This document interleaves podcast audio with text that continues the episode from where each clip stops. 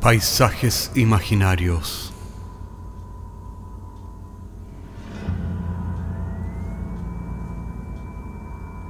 Una producción Cortés Rojas.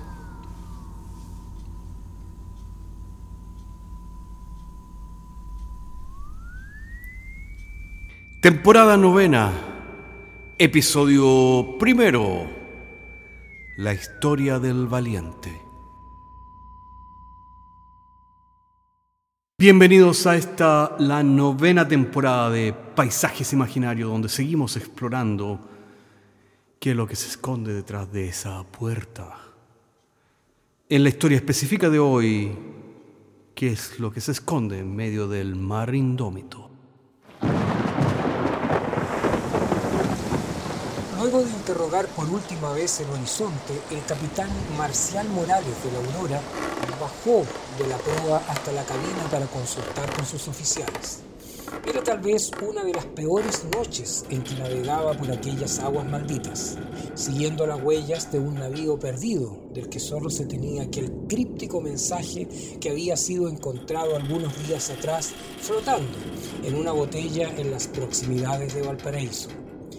El mensaje era escueto y directo, escrito por el capitán del velero Valiente.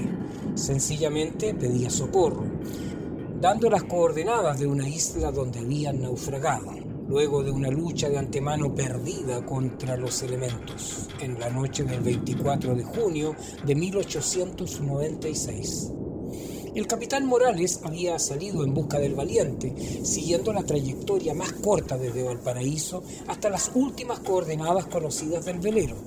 La travesía le había tomado poco menos de una semana, y así habían llegado al punto exacto donde el valiente habría encallado en la supuesta isla, de acuerdo con el mensaje de socorro.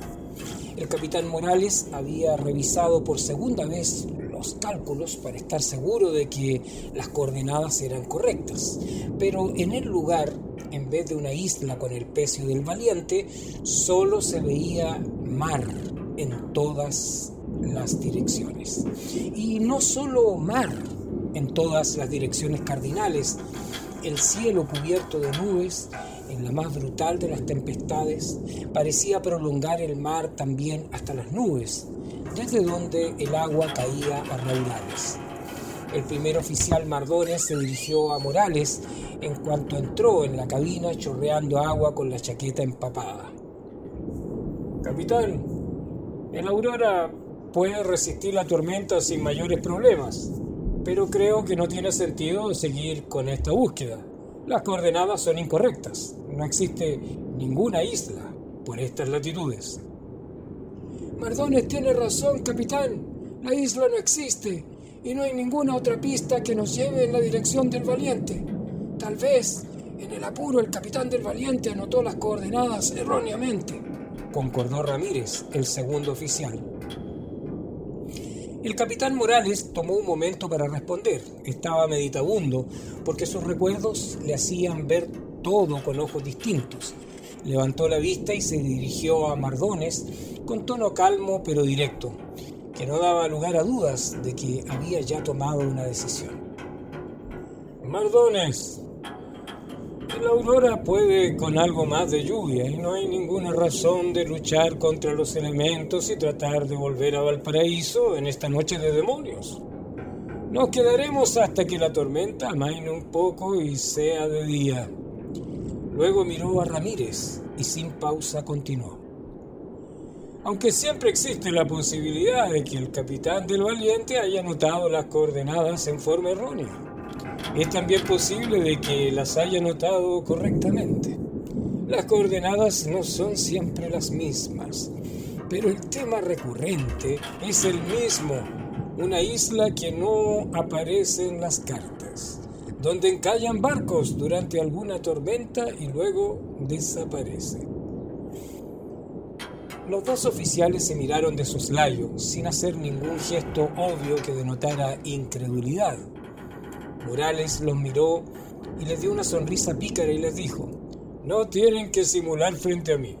Me imagino que creen que soy un marino loco que está finalmente mostrando las claras señales de serenidad. Tampoco creería estas historias si es que no me hubiera tocado vivirlas yo mismo, hace muchos años atrás. Mardones tomó la palabra mientras la tormenta seguía arreciando implacable afuera. Capitán, usted sabe que nosotros le somos fieles, pero tendrá que reconocer que la historia de una isla que a veces está y otras veces no está es de leyenda de piratas. Morales sonrió nuevamente y les hizo un gesto para que tomaran asiento, mientras él también se ponía cómodo en una de las poltronas de la cabina. El Aurora se mecía rítmicamente, pero los marinos acostumbrados al vaivén no hicieron caso y miraron con atención a Morales. Este les dijo, muchachos, perdón, no vamos a ninguna parte esta noche es mejor de que nos sacuda la tormenta que tratar de luchar con ella. Así que les voy a contar una historia del mar para que pasemos el tiempo. Nada más podemos hacer esta, hasta mañana. Los dos marinos concedieron aquello y se sentaron a escuchar la historia. Sucedió cuando yo solo era un marino raso que servía en el Veloz durante la guerra naval que Chile y Perú tenían contra España. Aquellos eran años de navegación verdadera con sextantes, compases y cronómetros para determinar la rusa precisa en los mapas de navegación y evitar toda clase de peligros de aquellos fondos poco profundos y roqueríos inclementes. Había que calcular la ruta cuidadosamente para escapar de los navíos enemigos navegando peligrosamente cerca de la costa, ya que los españoles eran marinos más cuidadosos, sin intenciones de seguirnos donde solo existían unas pocas cartas del fondo marino que se habían hecho algunos años antes para la navegación comercial. Desde la guerra con Perú y Bolivia, la batimetría de toda esta zona se conoce a la perfección y tampoco es necesario navegar en aguas poco profundas, por lo que ya nadie realmente se preocupa de revisar los cálculos una y otra vez. Solo lo básico para asegurarse del curso correcto. En aquella época hacíamos los cálculos unas diez veces para estar totalmente seguros ya que era cuestión de vida o muerte con las rocas o cañoneado desde un navío español. Morales sacó de su bolsillo tabaco y una pipa, la cargó lentamente, luego de encenderla dio una bocanada y continuó con su narración. Afuera no paraba de llover entre vientos huracanados. En una noche como la de hoy, el veloz trataba desesperadamente de mantener el curso, pero sin mucha suerte. Y lentamente nos desplazamos cada vez más hacia el oeste. El veloz era una goleta pequeña, no como el Aurora, por lo que se había convertido en una pesadilla mantener el curso correcto. Como ya les he dicho, habíamos hecho los cálculos unas diez veces así que sabíamos exactamente dónde estábamos.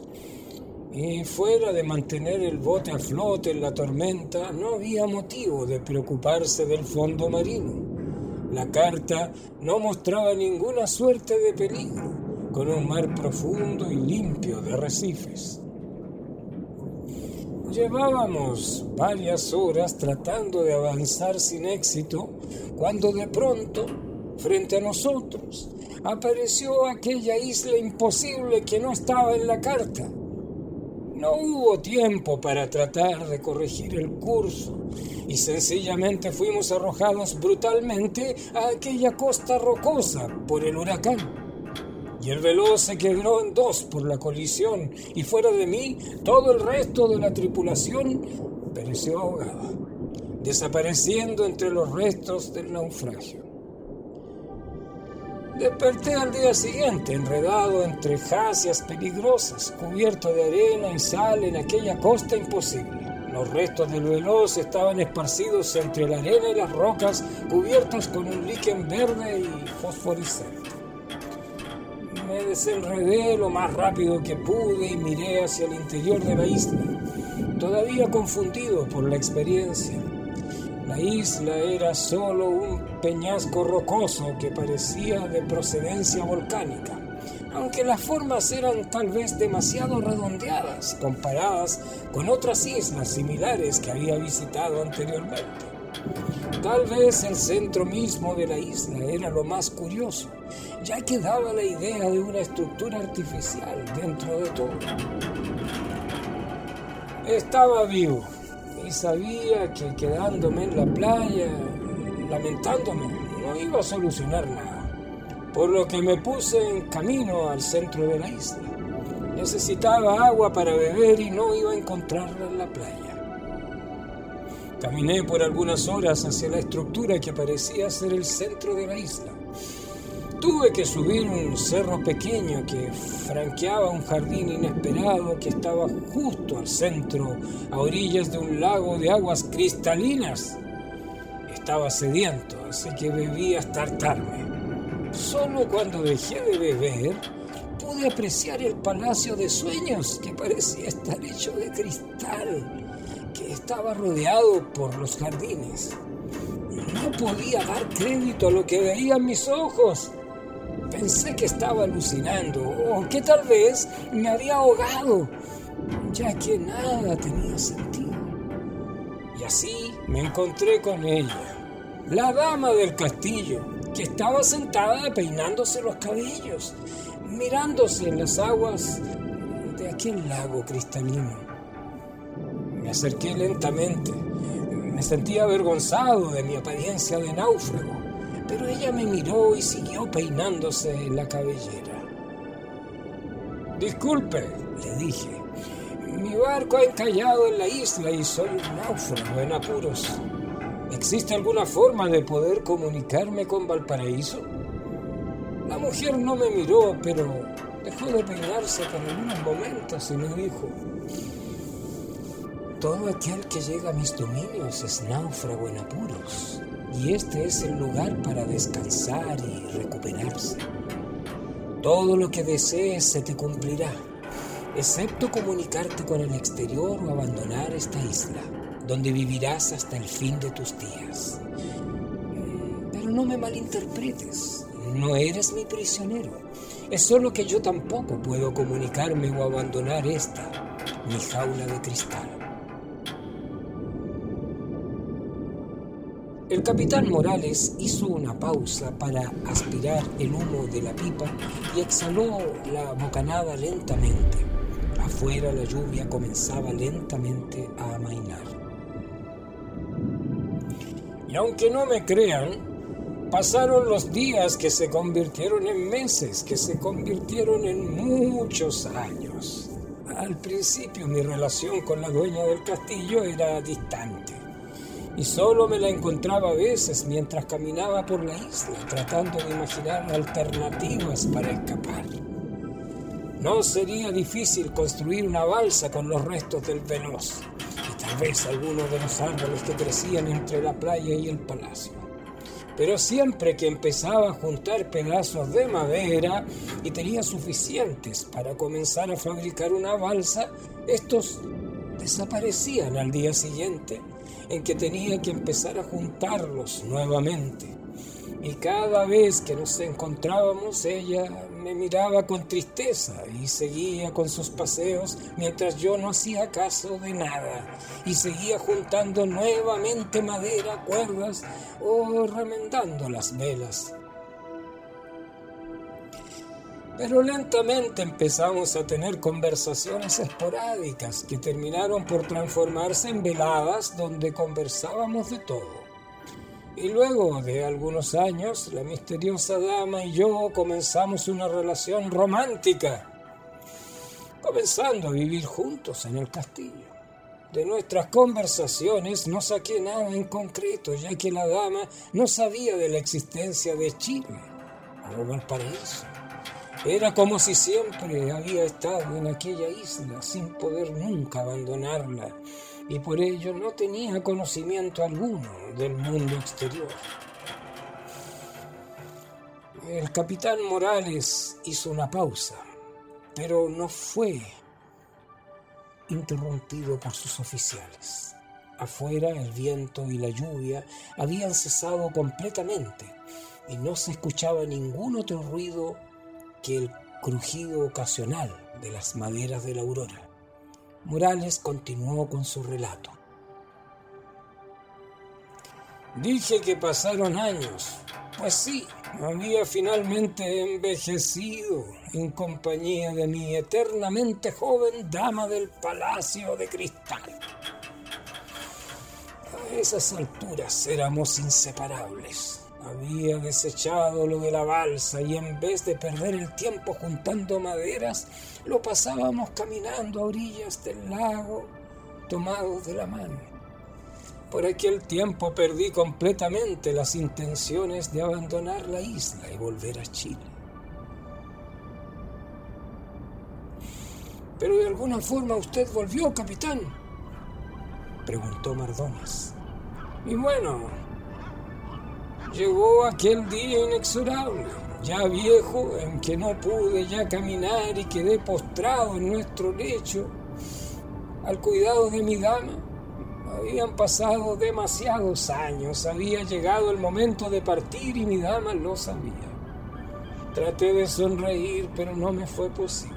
La muerte avanzaba inexorablemente por mi cuerpo. Ella, sin embargo, me devolvió la sonrisa que no pude darle y me dijo, y he aquí que estoy condenada por la eternidad a recibir en mi jaula de cristal al náufrago en apuros y proporcionarle refugio y cuidado hasta que se recupere. Es ahora tu tiempo, como ha sido el de incontables otros antes de ti, y seguirá siendo por siempre el tiempo de otros después de ti. Vete ahora. Y diciendo aquello me dio un beso de despedida en la mejilla. Recuerdo cómo lentamente perdí la conciencia porque era tiempo de morir. Y desperté flotando a la deriva, abrazado del palo mayor, nuevamente joven, como si no hubiera pasado el tiempo. A lo lejos se veía una goleta española que me rescató y me hizo prisionero, hasta que se dio por terminada la guerra al poco tiempo después de ello. La versión oficial fue, por supuesto, que el capitán había errado en los cálculos arrastrándonos a los arrecifes. Pero yo sabía de que eso no era cierto. El resto de la historia ya lo saben. Volví a la Marina y luego de todos estos años soy finalmente capitán de la Aurora. El capitán cayó y lanzó una risilla. Sus oficiales lo miraban, ahora seguros de que les había tomado el pelo contándoles una historia para pasar el aburrimiento de la tormenta. Así que también sonrieron. Bien muchachos, ya es hora de volver al puerto. Ramírez, fije el curso de vuelta a Valparaíso. Mardones, avisa a la tripulación. Los tres se levantaron a proa cuando escucharon el grito del vigía. Allí, hacia el norte, se ven los restos del navío. El capitán tomó su catalejo y lo apuntó hacia los restos, sabiendo qué era lo que estaba buscando y allí lo vio. Abrazando una puerta de madera de la proa del valiente, se veía flotar entre las aguas a un chico de unos 17 años que vestía el uniforme de cadete naval. Morales dio las órdenes de rescate mientras pensaba para sus adultos. Bienvenido de vuelta, náufrago en apuro. Gracias, Calíope.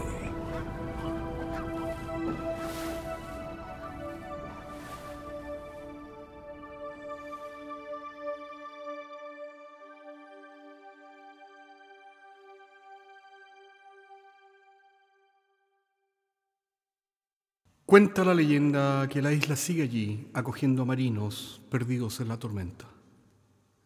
Pero Calíope ya no se encuentra en ella, finalmente perdonada por los dioses. Nos vemos la próxima semana.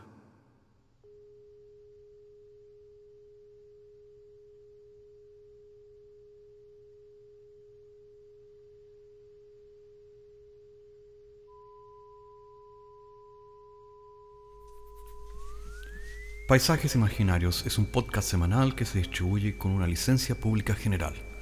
Puedes encontrarnos en iTunes, Spotify o donde quiera que escuches podcasts. Contáctanos a paisajes.caco.